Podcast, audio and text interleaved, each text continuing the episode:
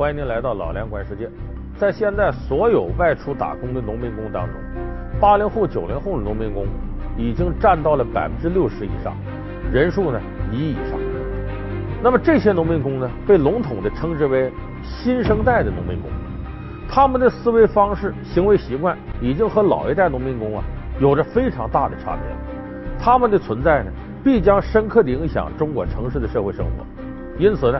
对新生代农民工的重视和研究，是我们政府必须做好的重要功课。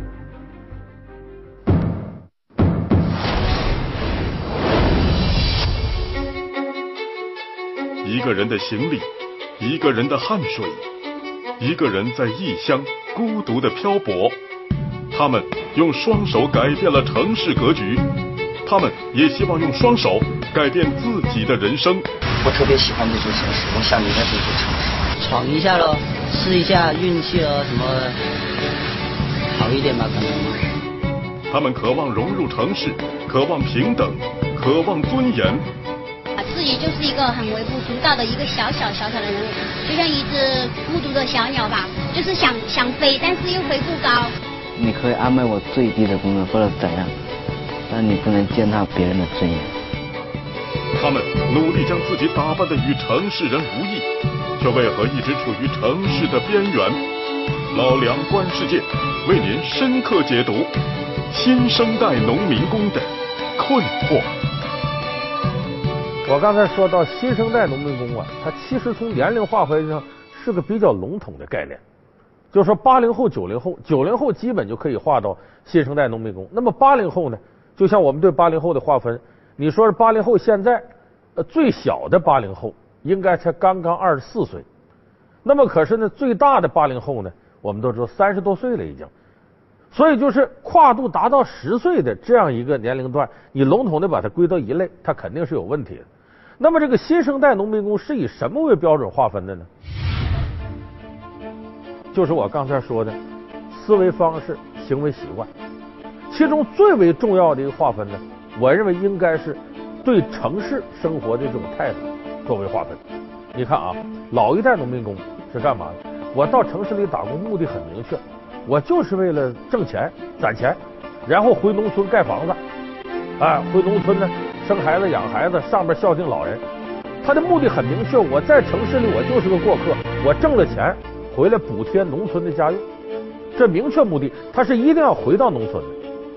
到后来，中生代的农民工呢，你像一些七零后，他们有很多人呢，已经想了，我要留在城市里了。但是他有退路，他时刻想到我留不下，我再回去。所以你经常听到，大概前面五六年、六七年以前吧，你经常能听到有的农民工说，大不了我回家种地，就是他还会干农活，我这城市里真活不了了，我就回农村。但是新生代农民工不一样了。他们回不去农村了，为什么呢？这里边绝大多数人对农活一无所知，没干过农活。为什么他没干过农活呢？一个是本身呢，他们大致经历过非常完整的义务教育，家长呢，这也多绝大多数也都是独生子啊，都是独生子女家庭，舍不得让他们干活，你赶紧读书，通过读书呢，能脱离农村，进入城市，这是一个原因。第二个原因呢？现在农村的农活啊，确实不需要那么多人干了，因为农业机械化水平的提升，所以现在八零后、九零后农民工大多数是不会干农活，根本没有过这个经历。你说你让他再回到农村生活，他不会干农活，他怎么回去？而这里边有相当多的人接受了一定的职业教育，有一技之长，他的目的非常明确，不再像上辈那样，我就是为了挣钱回农村，或者说不行我回农村。而这波人压根是不可能回到农村。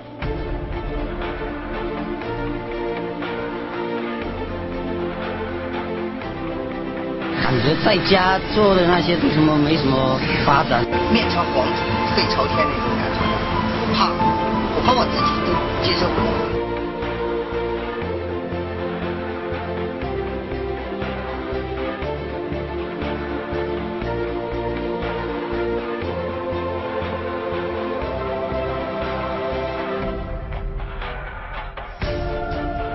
甚至有很多农民工呢，新一代农民工就是出生在城市里面，都没有在农村待过一天。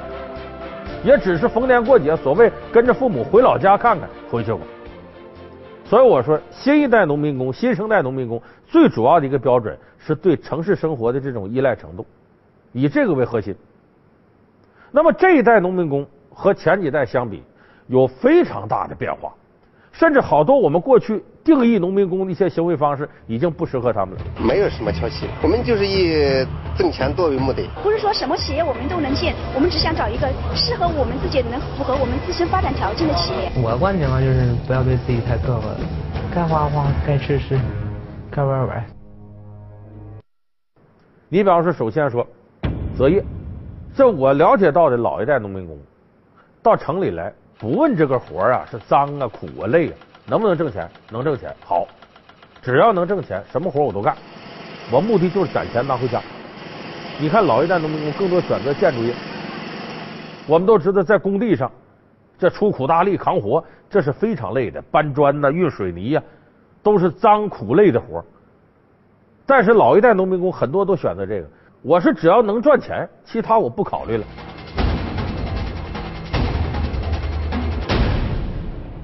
而新生代的农民工除了赚钱以外，还要考虑工作环境、生活质量。其实这一点呢，是和我们这个社会，呃，城市里边的八零后、九零后是一脉相承的。就城市里八零后、九零后工作也有这特点。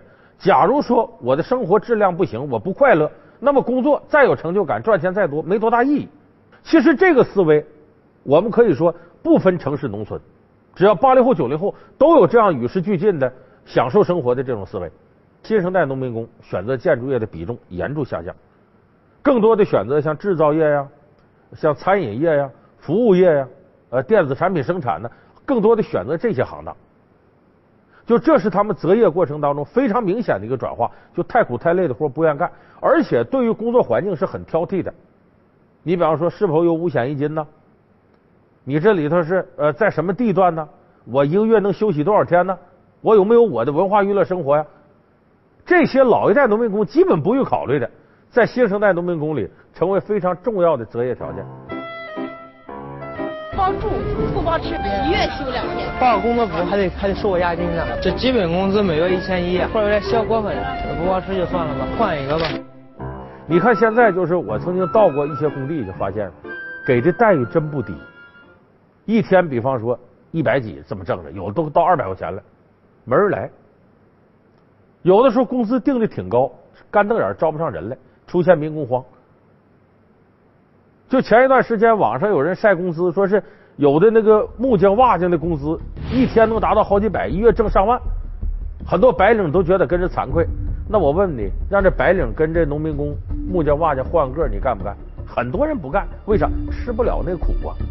所以这也等于提示我们现在的八零后、九零后农民工，包括在城市里生活的人，其实。你天天喊，哎呀，我挣不着钱呐，我苦啊，我难受啊，这话有很大的矫情的成分。在现在这个社会经济条件下，有钱的人也多了，你想挣点钱不那么难，只要你肯出力气，你不怕遭罪，想挣点钱不那么困难。咱们现在社会也是有很多农民工或者城市的工人，哎，收入很低，其实，在一定程度来讲，是他吃不了那个苦，只要肯吃苦。现在社会上很多一些环境差一点的活有的是，因为你想想，八零后、九零后和农民工，很多人都不选择那些脏累的活了。所以我说，在择业这个角度来讲，新生代农民工跟老一代农民工差别非常大。他赚钱不是唯一的目的，我还要求我的生活质量，我要求我的工作环境。所以这是新老在择业上差别。一个人的行李，一个人的汗水，一个人在异乡孤独的漂泊。他们用双手改变了城市格局，他们也希望用双手改变自己的人生。我特别喜欢这座城市，我想离开这座城市，闯一下喽，试一下运气咯，什么好一点吧，可能。他们渴望融入城市，渴望平等，渴望尊严。自己就是一个很微不足道的一个小小小小的人物，就像一只孤独的小鸟吧，就是想想飞，但是又飞不高。你可以安排我最低的工资或者怎样，但你不能践踏别人的尊严。他们努力将自己打扮的与城市人无异，却为何一直处于城市的边缘？老梁观世界为您深刻解读新生代农民工的困惑。再一个重要差别，消费上的差别。过去这农民工是什么呢？我挣了钱之后，我拼命攒钱，能省就省。我最好进那包吃包住的环境，每月挣了钱我干攒下。我有个农村亲戚，就是呃七十年代生人嘛，两口子一起出去打工，他在建筑工地搬砖，他老婆给这个呃其他人这个做饭，两个人一个月就省吃俭用到什么程度？在工地包吃包住吗？他们俩一个月加到一块能赚将近一万块钱呢。但是呢，花钱花多少呢？一个月两口加一起五百块钱不到，也就是打的电话、买卖卫生用品这些必须的。所以这是老一辈农民工他的一种消费方式，就我目的就是为攒钱，生活消费能省就省。可新一代农民工消费不是这样的，他这种消费很大程度上有什么特色呢？就我们现在有时候月光族、月月框，每个月都空，和这个差不多。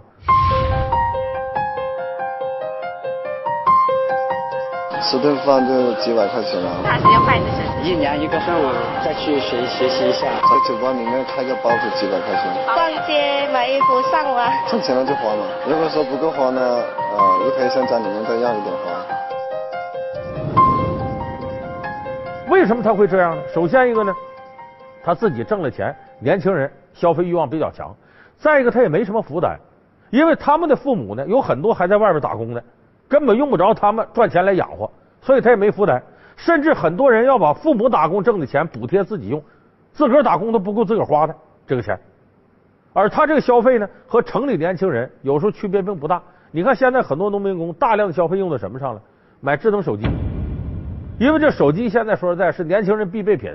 没事的时候自己在手机上上网啊、打游戏啊、聊天什么的，功能非常多，这成了打发业余时间最重要的一种工具。所以，很多八零后、九零后新生代农民工手里用的是智能手机，这占他们消费一个很大一部分。另外一个，你看他买东西也不是说上商店了，上什么超市对付对付得了，也网购，哎，在网上购买东西，也注重这些吃穿用啊这种档次的提升。所以，他的消费特点呢是一定要提升自己生活质量。和老一辈农民工比呢，根本不是说绝对目的就是攒钱，能省就省。我为了我的生活质量的话，我哪怕做个月光族也无所谓。小芳是一家公司的前台接待员，这个周末她专门来到了一家形象设计工作室，开始了一项她以前想都不敢想的消费。想了解一下色彩诊断，根据我的肤色来适合穿什么样的呃颜色。虽然一次色彩诊断要四五百块钱。但是小芳消费起来没有一丝犹豫，她觉得这钱花的很有意义。假如你想呃追求更好的发展的话，像形象方面是很重要的。以前我也去过某个公司面试，他第一眼看哇，好像一像一个乡巴佬一样，就嗯就有点排斥性嘛。从农村来到深圳这个大都市，小芳认为如何从内心到外表尽快融入其中，获得更多自信，对她来说很重要。无论你是走到哪里，呃，人家都会夸你，呃，有气质啊。第一个是从心灵上得到了满足感，然后对工作生活就会呃更加自信。不像老一代农民工那样挣钱攒钱，新生代农民工更愿意将钱投资到自己身上。他们认为有投资才会有回报，所以他的消费观念跟老一辈农民工完全不同。而这种消费方式是为了什么？更大的目的是为了跟城市对接，希望通过消费来融入这个城市。你看城市里人其他年轻人呃买这个买那个，我们也买这买那个，我们也看电影，我们也旅游，我们也干嘛？所以他首先是想在消费方式上和城里人接壤，然后进一步的融入到城里的文化圈子当中，就这种融入的感觉特别强烈。所以这也是他消费的一个非常直接的目的。所以从择业上，从消费上，都体现了一切都要向城里人靠拢。所以新生代农民工最主要的特点是，我要融入城市，我绝不可能再回到农村。那么这个时候，新生代农民工的困惑就出现了：他要融入城市，可是，在户籍上、社会福利上、保障上，他和城里人没法比，隔这堵墙，他又回不去农村了。这个地位落差是无处不在的。你比方说这农民工里边，首先一个劳动合同签订率非常低，就是由于你户籍不在这儿，你的社会保障包括社会关系相对都弱，很多一些用人单位他强势，你不干不干，有的是人干。所以在劳动合同上出现违背劳动合同法的现象，针对八零后、九零后农民工几乎是普遍现象，签合同签的非常低。当然，这个呢也有一个新生代农民工自己的特点，他们有很多人呢已经不愿意接受固定劳动合同了。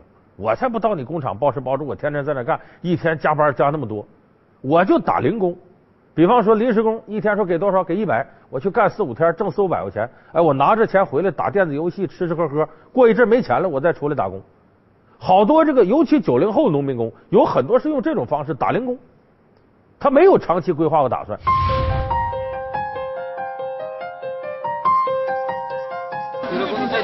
累了。因为我们那边是化工的，化工工才是最伤身体的。最长的是在七天，短的大概是一个小时到半个小时的样子，就就几乎走人了。本身才进厂，但是不聊这个速度不是很慢，那个范范组长就过来骂，就大呼小叫的。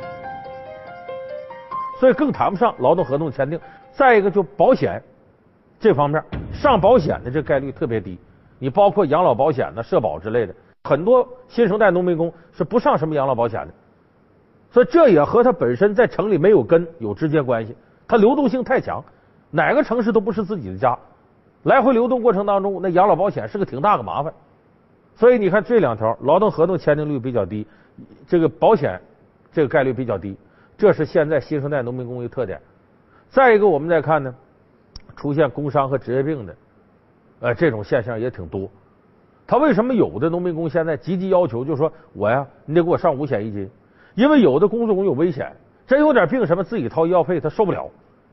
所以这也从侧面反映了现在新生代农民工他的维权意识比过去提高了，就是主张自我权利。老一辈农民工经常遇到侵权的事，能忍就忍了，打官司咱也打不起。但是新生代农民工不甘心这样，所以围绕着新生代农民工的工作出现的劳动争议比过去多多了。小江在青岛找工作已经三天了，但是小学学历的他一直没有找到合适的工作。俺找一个要求挺低的，投五险一金，包吃不包住，不包住都可以，主要是管饭管吃就可以了。工资在两千五至三千这块吧。然后不拖欠工资的，每天八小时不加班的就可以了。因为一直找不到工作，小江还是决定稍微降低点标准。但有一点是他必须坚持的，必须要有五险一金。那边人这这手指头都断了吗？你看，伸不直了，这个现在没知觉了都。你相信上份保险，感觉反正对自己是一种好处吧。据了解，农民工从事的职业大部分是城市劳动者不愿意干的脏苦累险一类的职业，职业风险度高，再加上在工作安全防护方面的忽视，导致农民工中在工伤和职业病问题上尤为突出。所以，为什么我说农民工问题非常值得我们重视和研究呢？因为它必然会影响这一个多亿人呢，在中国各大城市里边，它肯定影响城市的社会生活。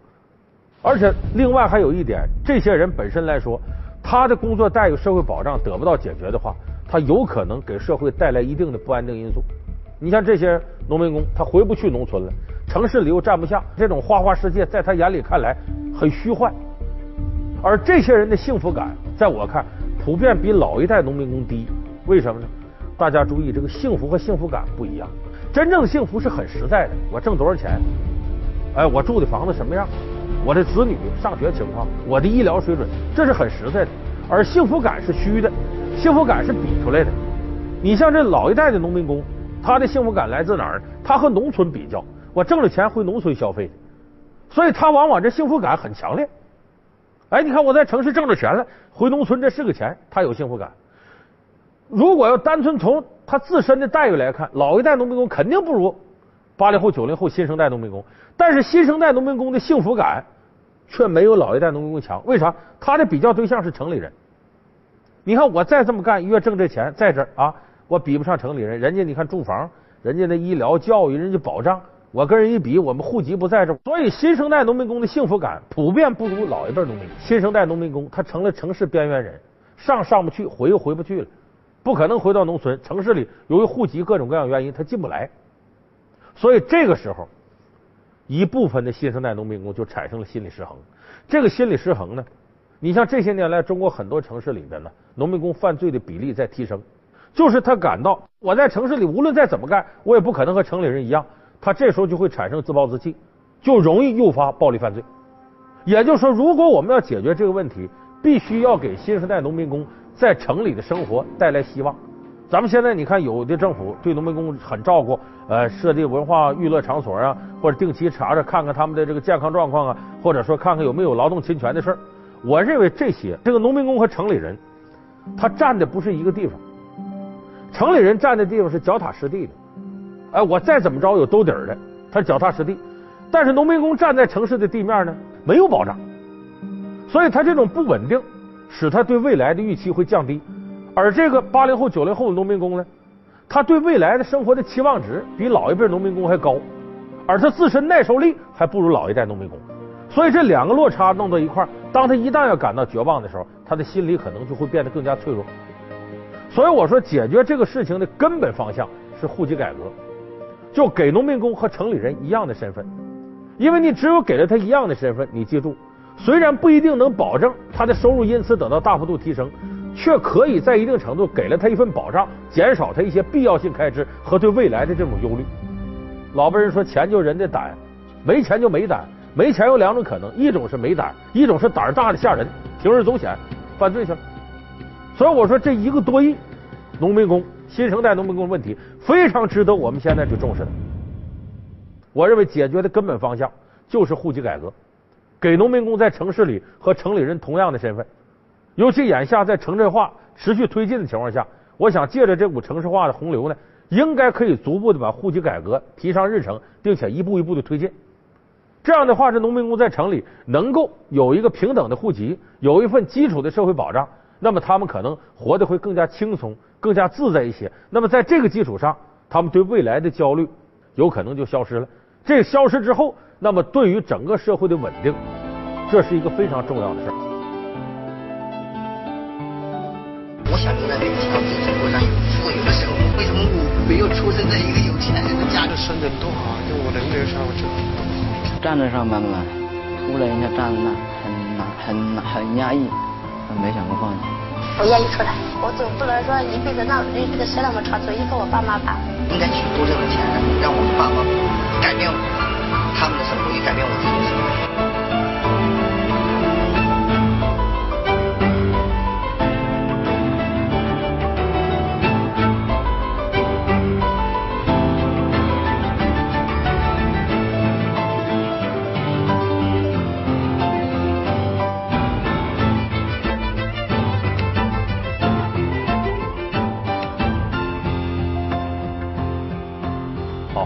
感谢您收看这期《老梁观世界》，我们下期节目再见。